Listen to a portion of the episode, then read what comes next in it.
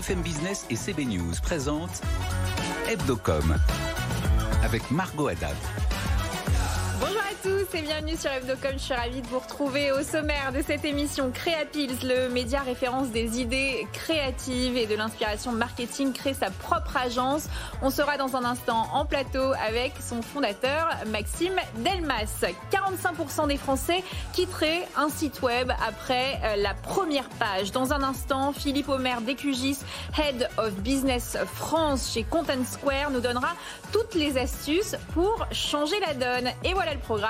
Hebdocom, c'est parti Hebdocom sur BFM Business.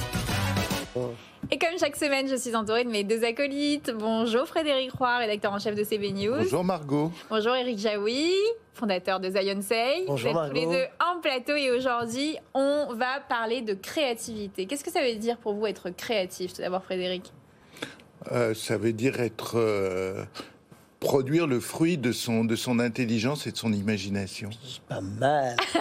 Moi, je crois que je dirais, euh, c'est être curieux, être créatif. Euh, c'est un peu comme, euh, comme l'imprimer sur votre chemise, Margot. Oh là là Ah non, mais là, Voilà. Et ouais. pour nos auditeurs, ils ne peuvent pas le savoir, il faudra qu'ils regardent euh, l'émission à la télévision. Exactement. Ça sera plutôt pas mal. Allez, on passe tout de suite au Focuscom. BFM Business, Hebdocom, le Focuscom. Bonjour Maxime Delmas. Bonjour. Vous êtes le fondateur euh, du média euh, Créapils. Et pour nos téléspectateurs, Créapils, c'est euh, plus de 2,5 millions de visiteurs uniques par mois sur le site et plus de 5 millions d'abonnés sur les réseaux sociaux. Ça fait un paquet de monde. Et vous avez décidé de devenir également une agence de Exactement. publicité. Pourquoi vous avez décidé de créer cette propre, votre propre agence, Maxime? Bah, ça fait un petit moment déjà que effectivement Créapils existe. On a une forte, en fait, on a tous les atouts en fait pour pour lancer une agence. Ça fait longtemps du coup qu'on est qu'on est présent. Euh, les annonceurs en fait qui nous suivent. En fait, on a une double audience. C'est ça qui est intéressant sur Ouais. Créapils, c'est qu'on a une audience grand public qui viennent se divertir des idées qu'on partage et une audience B2B, du coup, qui sont des annonceurs et des agences de, de communication. Et euh, qui nous ont sollicité naturellement, en fait, euh, en disant vous êtes un partenaire idéal, en fait, dans le sens que vous avez euh, l'audience, vous avez la créativité, euh, proposez-nous des choses, en fait. Ça a commencé comme ça. Et ça va être quoi votre business model, euh, du coup? Mais aujourd'hui, on a la partie média, évidemment, Ouais. euh, et ensuite, c'est vraiment la création d'opérations de com multicanal. Donc en fait, la partie média, c'est est portée par la création d'opérations digitales, des vidéos virales, etc. Et la partie agence, c'est ça. Plus euh, la création multicanal, de de la pub TV, radio. Ah oui, vous allez faire des films, vous allez faire euh, du... On a, on, a- on en fait déjà. Vous On a travaillé déjà, pour voilà. le gouvernement euh, sur une campagne euh, cybermalveillance.gouv.fr par exemple, qui était diffusée, bah, qu'on voit ici effectivement, euh, qui a été diffusée du coup en TV, euh, mais c'est aussi une campagne multicanal qui a été diffusée du coup aussi en, en print, affichage, etc. Et aussi du coup, c'est aussi la, la, la force en fait de Créapil, c'est que ce genre de campagne, on va aussi les diffuser sur notre média. Ça, c'est une campagne qui est 70% B2B par exemple, Ouais. et qui va faire 700 000 vues en organique sur notre média. Ah oui. Eric? Bah moi, quand j'ai vu que vous avez ouvert une agence de com, je pensais que ça avait toujours été le cas, déjà, donc je suis pas faux. hein. ravi de le découvrir. je ne comprenais pas la news. Mais du coup, quels sont vos clients à l'heure actuelle? On a tout type de clients, du B2B, du B2C, euh, des associations et des institutionnels. Donc c'est ça qui est assez fascinant. Pour donner des exemples, euh, du, dans le B2B, euh, ça va être des clients qu'on va accompagner sur par exemple du social media. Euh, pas tant de la vidéo virale, forcément, c'est pas les, les supports. Dans le B2C, ça va être plus effectivement de- des campagnes, euh, des campagnes virales, euh, mais aussi du, social- du, du social media. Typiquement, Brace Cola, qui est la marque de soda breton, qu'on accompagne sur toute une partie de, de posts créatifs sur les réseaux sociaux pour animer en fait et générer des conversations sur sur les réseaux. Mais c'est quoi votre ambition à terme? C'est de garder le média, d'avoir le média principalement ou d'avoir l'agence? C'est pour ça qu'on a monté une agence qui est différente, enfin qui est différenciante en fait du, du média, qui s'appelle The Pill The du coup pour ouais. l'agence effectivement. Euh, L'ambition c'est de toujours faire croître ce média pour que pour rester une référence dans l'univers de la créativité, rester un, un phénomène d'inspiration en fait. Et, euh, l'agence, c'est aussi ce qui nous permet de, de, de, ben, de, créer en fait un service, de répondre à une demande aujourd'hui qui nous est sollicitée. Mais ça va être vraiment séparé, les deux entités Les deux entités sont séparées, oui, d'un point de vue. Aujourd'hui, quand on, quand on a des clients, effectivement, euh, on, présente à la fois le média et en séparé euh, l'agence. Après, il y a un pont entre les deux, forcément, parce que euh, quand les, clients viennent nous voir. ou pas? Les équipes, non. Enfin, on travaille ensemble. D'accord. C'est ça qui est bien en fait, c'est qu'on a à la fois cette, euh, en fait, on a une triple expertise sur Créapil, ça va être cette expertise de, de créativité, mm. c'est-à-dire qu'on a de la, enfin, à force de faire de la curation depuis des années, on a euh, sourcé des milliers d'idées, donc on sait aujourd'hui ce qui marche en termes de tendance. On a aussi, grâce aux médias, en fait, une, une, une, une capacité en fait à savoir ce qui fonctionne, parce qu'à force de partager des, des, des idées, sur nos réseaux sociaux, on connaît les KPI, on connaît les stats, donc on ouais. sait que tel format va fonctionner, que telle idée va fonctionner.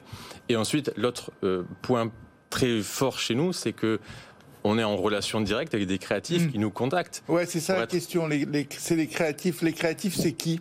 Ben, Les créatifs, ça va être. Euh, le fait, c'est l'audience de Créapils qui sont okay. des créatifs, des étudiants, des, des, des, des, futurs créatifs ou même des, passionnés en fait. Et qui ont des idées. Et, et... Qui, et, qui, ont des idées. Et ça nous permet ça de faire un sourcing extrêmement puissant parce qu'on n'a même pas besoin nous de solliciter, enfin de chercher en fait. On a déjà des créatifs qui viennent nous voir pour être diffusés du coup sur le média, et ça nous permet en fait de trouver des motion designers, des illustrateurs, des cartoonistes, okay. ouais. pour en fait euh, répondre à une demande. Un win-win quoi, Frédéric. Oui, d'accord. C'est une sorte de oui de, de crowdfunding, de crowdfunding naturel. Vous n'avez pas besoin de chercher.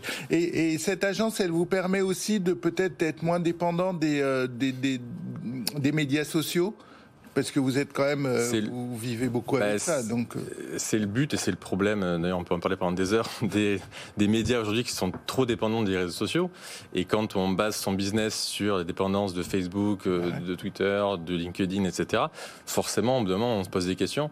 Et effectivement, l'agence, c'est un relais business qui. Et justement, est-ce que vos, vos, clients ils vont bénéficier de la visibilité sur Créapils ben, c'est déjà le cas en fait, effectivement. Quand on fait des opérations, euh, il y en a quelques-unes que je voyais qui étaient diffusées ici, euh, on va, euh, et c'est souvent la demande du client, les diffuser du coup sur, euh, sur nos réseaux. Ça par exemple, c'est une campagne de sensibilisation pour le cancer du sein qu'on a créée avec une association et la marque Glidden qui a fait plus de 2 millions de vues. Ça c'est une campagne pour Nicolas Feuillat. Pareil, on les met sur nos réseaux. Et rassurez-moi, il ne va pas y avoir que des créations de The Pill sur Créapil, sinon on les abonne. Pas du tout.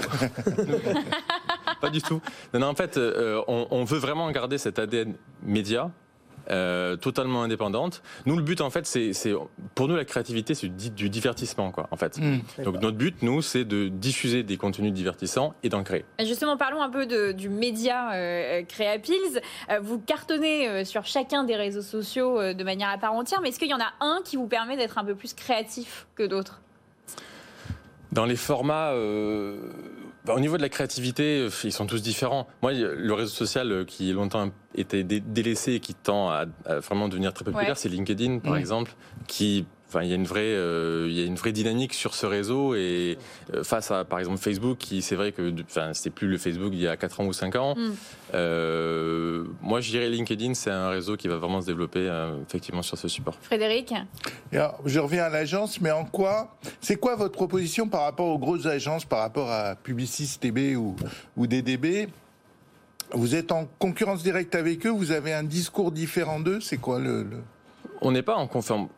on n'est pas en concurrence directe avec eux. Euh, déjà, on a un nouvel arrivant euh, au final ouais. parce que l'agence, voilà, donc on n'a pas, on n'a aucune euh, intention de concurrencer euh, des gros groupes.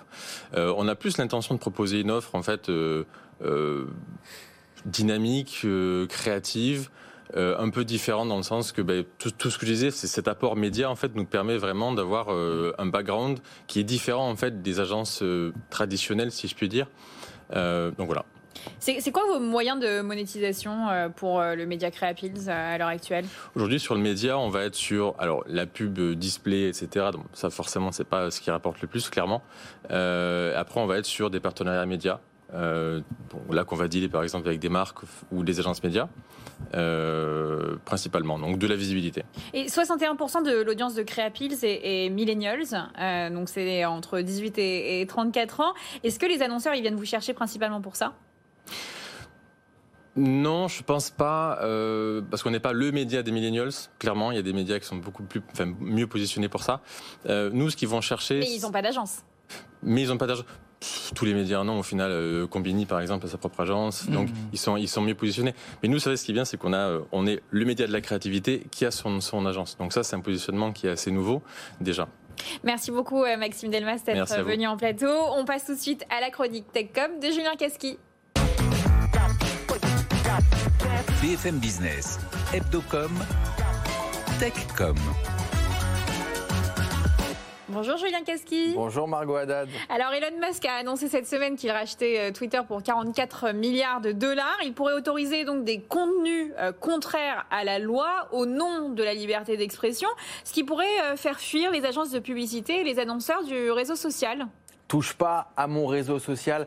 C'est le message euh, de, la publicité euh, à l'homme le plus riche du monde. Si Elon Musk autorise la publication de contenus violents ou même juste litigieux, eh bien les annonceurs pourraient retirer leurs investissements publicitaires de la plateforme. Les marques, elles voudront pas prendre le risque d'être associées à des contenus qui pourraient être néfastes pour leur image. C'est ce que nous explique Nicolas Bordas, vice-président international de C'est une inquiétude partagée par un grand nombre d'annonceurs et, d'agences qui s'inquiètent de ce qu'on appelle la brand safety, c'est-à-dire le contexte dans lequel les messages euh, des marques sont, communiqués. Donc on peut penser effectivement que certains annonceurs euh, souhaiteront euh, ne pas prendre entre guillemets le risque d'être présent sur Twitter si la nouvelle politique d'Elon Musk conduit à plus de contenu, on va dire, discutable. Et Twitter a investi dans cette brand safety, ce qui a permis eh d'attirer des investissements publicitaires sur la plateforme. Elon Musk pourrait remettre en cause cette politique. Mais il y a des garde-fous, Julien. Et oui, les garde-fous, eh bien, c'est d'abord l'Europe qui, va les mettre en place et qui les met en place actuellement. Elle réfléchit hein, depuis longtemps à la responsabilité des plateformes vis-à-vis des contenus. Le week-end dernier, elle a adopté un règlement très important, le règlement DSA, qui renforce les obligations des plateformes. Ces plateformes, hein, elles devront évaluer les risques liés à l'utilisation de, leurs services et mettre en place les moyens pour retirer les contenus litigieux. Et Thierry Breton, euh, juste après l'annonce euh, d'Elon Musk de racheter Twitter, eh bien, il a tweeté et il a indiqué à Elon Musk eh bien, qu'il devra se conformer euh, aux règles, aux nouvelles règles euh, de l'Union européenne. La question, c'est de savoir évidemment eh bien, si cette menace aura un poids pour Elon Musk. Les marques sont donc dans l'incertitude. Et des marques pourraient même se passer de Twitter et oui, Twitter, c'est un média de niche. Hein. C'est un petit média, il est utile, mais il représente pas beaucoup en termes d'investissement publicitaire. En France, par exemple, Twitter représente 100 millions d'euros d'investissement publicitaire comparé aux 16 milliards d'euros de la publicité globale euh, en France. Hein. Donc moins de 1% des investissements publicitaires vont sur Twitter. Donc c'est un euh, petit média. Les marques, elles pourront donc s'en passer très facilement et déplacer leurs investissements publicitaires sur d'autres réseaux sociaux évidemment à TikTok qui est en très forte croissance. Pour autant, il ne faut pas enterrer euh, tout de suite euh, Twitter. Twitter, ça permet aux marques eh bien, d'avoir une crédibilité euh, comme si leur message finalement et leur tweet sponsorisé avaient une valeur informative. et ça, c'est une grande différence puisque Twitter, c'est le un des seuls médias qui est vraiment un média d'information. Merci beaucoup, Julien Casqui. Et tout de suite, on passe au JT de la com avec Rebecca Blanc-Lelouch. BFM Business, Hebdocom, le JT de la com. Bonjour Rebecca. Bonjour Margot. Alors on commence avec euh, les chiffres de médiamétrie euh, qui sont tombés cette semaine, les audiences télé de la présidentielle et euh, c'est TF1 en tête. TF1 en tête pour cette soirée spéciale élection présidentielle comme au premier tour d'ailleurs. En moyenne, ce sont 5,6 millions de téléspectateurs qui ont suivi la soirée électorale sur TF1 de 19h50 à 22h40, soit 23,4% de part d'audience. Et derrière, c'est France 2 qui a attiré 4,9 millions de téléspectateurs soit 21% de part d'audience. S'en suivent M6 et France 3 avec respectivement 1,6 et 1,2 millions de téléspectateurs. 1,2 également pour euh, BFM TV au moment des résultats. À noter que lors euh, de la précédente euh, élection présidentielle en 2017, c'est France 2 cette fois-ci qui avait réalisé la meilleure audience au second tour avec en moyenne près de 5,8 millions de téléspectateurs, soit plus de 200 000 que pour TF1 cette année. Alors maintenant un peu d'actu réseaux sociaux. Rebecca, Twitter vient d'annoncer que les publicités trompeuses sur le changement climatique seraient désormais interdites. Et l'objectif euh, de cette interdiction, Margot, c'est de ne surtout pas saper les efforts en faveur de la protection de l'environnement. Cette interdiction a été annoncée la semaine dernière, le jour de la Terre. Twitter, la nouvelle euh, acquisition d'Elon Musk, a annoncé que le climato-sceptisme ne devrait pas servir à générer des revenus sur Twitter et que les pubs trompeuses ne devraient pas distraire des conversations importantes sur la crise climatique. Les annonces qui contredisent le consensus scientifique sur le sujet ne passeront donc plus et pour pour arbitrer, Twitter se servira des données euh, du GIEC, les experts euh, climat de l'ONU. Vous allez euh, maintenant nous parler d'Avas Media Group qui a créé son baromètre des sujets RSE les plus discutés sur les réseaux sociaux. Il s'appelle Meaningful Pulse. Et pour cette première édition, c'est l'antiracisme qui, en 2021, occupe la plus grande part des débats. Oui, l'antiracisme occupe 25% des débats sur les réseaux sociaux en 2021. Et ensuite, c'est le thème de la vie saine qui passe en deuxième position sur la liste des priorités pour les internautes avec 20%. Et le réchauffement climatique est le troisième sujet le plus abordé. Et il y a une nuance intéressante, c'est que quand on regarde l'importance donnée par les médias sur ces mêmes sujets et dans ces mêmes réseaux, c'est le sujet euh, du, thème de la vie saine qui est euh, devant le réchauffement climatique qui lui lui-même est devant l'antiracisme. Meaningful Pulse sera publié tous les trimestres pour donner des clés de lecture aux marques et s'appuie sur la classification des 17 objectifs du développement durable de l'ONU. Plus qu'à attendre maintenant le, rapport du premier trimestre 2022 qui devrait tomber dans quelques jours. Et toujours à l'occasion de, de, la journée de la Terre, Rebecca, c'est Back Market qui tente un gros coup. Euh, l'entreprise a hacké six Apple Store pour diffuser ses messages de sensibilisation.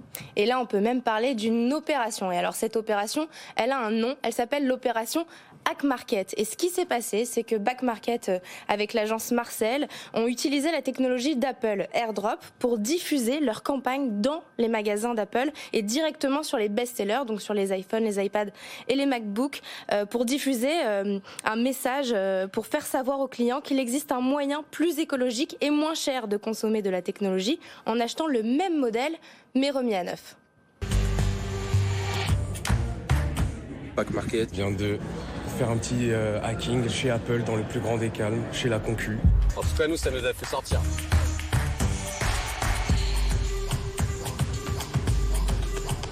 Okay, Backmarket, ihr habt euch getraut, den Apple Store zu hacken? Vous avez plié le game. Backmarket, well done. L'opération euh, a eu lieu dans six magasins différents en Europe, à, Paris, à Berlin et à Londres, et a permis de délivrer plus de 4000 messages. Il faut savoir quand même que euh, sur la technologie, le rapport du GIEC est formel, il y a urgence. Je trouve ça assez dingue euh, qu'ils puissent hacker comme ça un Apple Store. C'est une super idée. C'est une super idée. Netflix, Rebecca, a perdu des milliers d'utilisateurs dans le monde au premier trimestre par rapport à la fin 2021, une première depuis plus de 10 ans.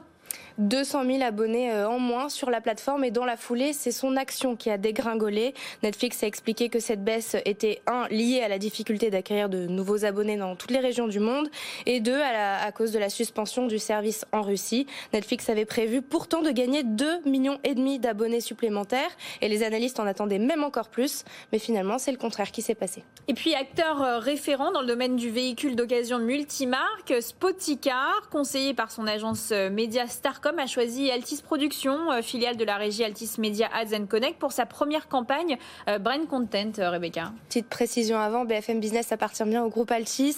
80% des Français ont déjà acheté un véhicule d'occasion et une majorité souhaite renouveler l'expérience en se tournant vers un professionnel du secteur, selon une étude qui s'appelle Harris Interactif. Et alors le format de ce spot est particulier puisque ce sera cette étude, donc Harris Interactive, qui relaie l'opinion des Français sur le marché de l'occasion, qui est incarné par un journaliste spécialisé du secteur qui s'appelle François Alain. Cette campagne repose sur deux piliers. Le premier, lever les idées reçues sur, le sur les process d'achat. Et le deuxième, présenter les nouveaux contours de ces offres. C'est un dispositif de communication 360 avec des publicités ciblées. Trois spots sont diffusés en télé, en radio, sur BFM TV, RMC Découverte, RMC Story depuis quelques jours et ce jusqu'à la mi-juin. Merci beaucoup Rebecca pour toutes ces actualités. Et on passe tout de suite au décryptage. BFM Business, Hebdocom, décryptage. Bonjour Philippe Omer de QGIS. Vous êtes euh, directeur France de Content Square. Merci d'être en plateau avec nous. Alors Content Square pour nos euh, téléspectateurs, c'est une plateforme leader en matière de digital experience analytics et vous venez de réaliser euh, une étude qui s'intitule la Digital Experience Benchmark 2022, une étude basée sur l'analyse de 46 milliards de sessions web dans le monde entier 14 secteurs d'activité. Qu'est-ce qu'il en ressort concrètement de cette étude? Alors cette étude, c'est une mine d'or. Bonjour. Euh, puisqu'on l'a également euh, réalisé dans 25 pays, donc euh, et ça nous a permis, comme vous l'avez dit, de connecter 46 milliards d'informations. Il en ressort plusieurs éléments. Alors, premier élément, c'est qu'il y a 50% du, du, trafic, 50% des, des, personnes qui arrivent et qui se déconnectent dès la première page. Donc, ça veut dire qu'on investit énormément d'argent pour faire venir les gens sur le site, et il y a une personne sur deux qui quitte le site dès l'arrivée. Donc ça, c'est ça, c'est un point qui est important. Et sur ces une personne sur deux, il y en a une sur deux encore qui ne scrolle pas et c'est-à-dire qu'ils ne descendent pas jusqu'en bas de l'écran. Hmm. Et donc, euh, la première analyse à tirer, euh, le premier enseignement à tirer, c'est qu'il faut travailler les contenus euh, d'engagement sur les premières pages, travailler l'expérience, le design, pour s'assurer que les, les, les, consommateurs aillent un peu plus loin. Mais justement, est-ce que vous avez pu comprendre pourquoi ils quittent le site web? Pourquoi les Français quittent le site web? Alors, facilement Il y, y, a plein de raisons. Ça peut être la première des raisons, ça peut être euh, les, les, temps de connexion. On sait tous, mm. on a toutes et tous expérimenté, que ce soit sur des services financiers, que ce soit sur euh, de l'épicerie, que ce soit euh, sur de l'énergie. On a un, niveau d'impatience qui est extrêmement élevé. Amazon a l'habitude de dire que un milliseconde de, de temps de latence supplémentaire, ça leur coûte 2 milliards et demi de dollars de chiffre d'affaires en moins à la fin de l'année. Donc la première raison, c'est les temps. La deuxième raison, ça va être euh, le contenu euh, qui n'est pas adéquat. Et puis la troisième raison, c'est les, les, visuels qui euh, ne correspondent pas à ce qu'on recherche. Pas assez attractif. Voilà, pas assez attractif. Et puis ensuite, il y a une autre raison à, à mettre en avant. On s'aperçoit notamment sur des secteurs comme la pharmacie, comme l'épicerie, qu'il y a des attentes qui sont différentes en fonction du média de connexion. On mmh. va euh, on a tendance à reproduire les mêmes informations qu'on se connecte sur le web ou qu'on se connecte sur une application mobile ou, sur ou via le mobile, alors qu'en fait, euh, les comportements des euh, consommateurs sont totalement différents euh, en fonction du média de connexion. Oui, ça c'est très intéressant. Est-ce que les consommateurs, est-ce que les exigences, nos exigences ont changé depuis la crise? Parce qu'on est devenu beaucoup plus, encore plus consommateurs de digital. Du coup, est-ce que c'est ce départ-là en, euh, des, 50% d'internautes, ça s'est accru depuis bah, Je vais vous citer, la réponse est oui. Je vais vous, je vais vous donner une information qui m'a absolument étonné. 328, plus 328% de vues lors des pages des sessions aboutissant à une conversion par rapport à l'année dernière. C'est-à-dire que, euh, en moyenne, les consommateurs qui finissent par une session acheteuse, quelle que soit l'industrie, après je pourrais vous donner un peu plus de détails en fonction de l'industrie si vous le souhaitez, mais en moyenne, par rapport à 2021, par rapport à 2020, ils ont, ils ont vu 328% de, pages en plus. Donc il y a, y a une, une, une nécessité de donner plus de contenu, plus d'informations et donc d'avoir des parcours de plus en plus fluides. Et ça, on le retrouve à peu près euh, sur toutes les industries, encore une fois, le luxe, la pharma, le prêt-à-porter, euh, la grande distribution. Euh, c'est vraiment un point qui est extrêmement commun, c'est cette, ce temps, cette corrélation entre la conversion, c'est-à-dire j'achète ou j'achète pas, et le nombre de pages que je vois. On devient des impatients, Eric. Un peu, et justement, où se situent les Français par rapport à cette étude? Alors, comme on est euh, gaulois, on a toujours tendance à se taper dessus. On n'est plutôt pas mauvais. Euh, ça, c'est la bonne nouvelle. Il y a, comme je vous le disais en introduction, il y a en moyenne 50% euh, de rebond, tout secteur confondu et tout pays confondu. Et ça, ça augmente, ça a augmenté de 6%. par rapport à l'année dernière. donc, je répète, hein, les, les, ce qu'on appelle le rebond, c'est les, les, personnes qui quittent le site dès qu'ils arrivent sur le site. En France, on est, on est, on est globalement à 45% au lieu de 50%, donc on est plutôt pas mauvais. Euh, et également, on retrouve des taux de ce qu'on appelle des taux de conversion euh, qui sont euh, également en, forte augmentation. L'année dernière, les taux de, conversion sont passés de 1,8 à 2,8% donc on a plutôt, on est plutôt des bons élèves. Et puis sans surprise, sur ces taux de, conversion, c'est la grande distribution qui est, qui est la bonne élève puisqu'il y a des taux de conversion de 6,8 euh, les mauvais élèves étant euh, entre guillemets mauvais élèves parce que c'est pas tout à fait la même matière, mais euh, les médias, notamment les services financiers, qui sont sur des taux de conversion inférieurs à 1%. D'accord. Frédéric. Et est-ce que les, les, les, mentions obligatoires RGPD, cookies, cliquez ici pour là, ça joue? Alors Premier élément, chez Content Square, on collecte de la donnée comportementale. Mhm. On ne connecte pas de données sur le, de façon personnalisée. Est-ce que ça joue? On n'a pas vu de corrélation entre euh, quelqu'un qui accepte versus quelqu'un qui refuse. Euh, on n'a pas vu de corrélation sur les sessions acheteuses. Et, est-ce qu'il y a des points sur lesquels euh, les marques doivent se concentrer justement pour rendre plus attractif, plus humain leur, le parcours digital? Oui, tout à fait, c'est une, une, excellente question. Alors, le premier point, je l'ai mentionné tout à l'heure, c'est la, performance euh, technique, c'est-à-dire euh, on, on est très très impatient. Donc ça c'est le ça c'est le premier point. Il faut s'assurer qu'il euh, y ait des temps de temps de connexion qui soient extrêmement rapides. Le deuxième point c'est bah, soigner les visuels notamment et les contenus notamment lors des pages d'accueil. Troisième élément, avoir une approche différenciée entre le mobile et le web. Mmh. Et puis, quatrième, quatrième élément à mettre en corrélation avec le nombre de pages vues et les sessions acheteuses, c'est-à-dire soigner les, parcours, ce qu'on appelle les parcours clients. Alors euh, la, métaphore, c'est celle d'un jardin d'enfants. Euh, ceux qui nous, écoutent, qui ont un enfant, ils s'apercevront que bah, c'est comme un jardin d'enfants, les parcours clients. On a conçu des toboggans, on a conçu des jeux pour les enfants, et souvent les enfants, ils consomment euh, le, jardin de façon totalement différente de ce pourquoi il a été conçu. Les parcours clients sur les sites, c'est exactement la même chose. On a conçu des parcours.